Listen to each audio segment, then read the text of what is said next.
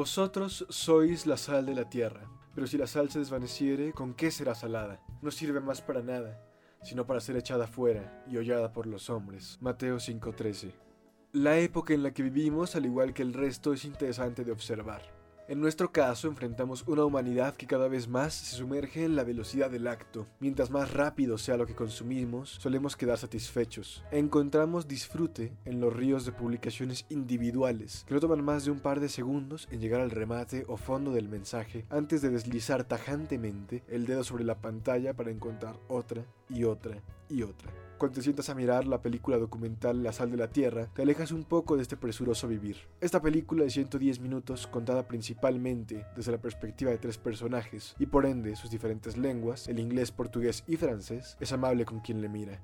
Comienza por repasar el significado de la fotografía y el papel del fotógrafo. Poco a poco nos adentramos en lo interesante de esta pieza, las conexiones, nuestro lugar en las relaciones y el comportamiento que hemos tenido a lo largo de nuestras interacciones.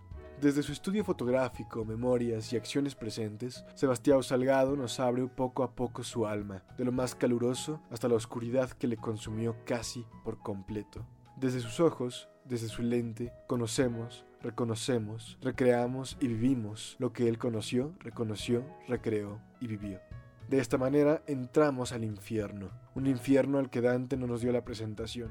Realmente, un abismo que ni siquiera pudo haber imaginado en sus más tortuosas noches, el infierno en la tierra. ¿Por qué ver esta película? Después de tantos años repletos de tumulto, hemos encontrado una cierta estabilidad, la misma que me permite estar sentado frente al ordenador plasmando estas palabras y a ti apropiándotelas. Este Edén nos ha dejado parcialmente ciegos.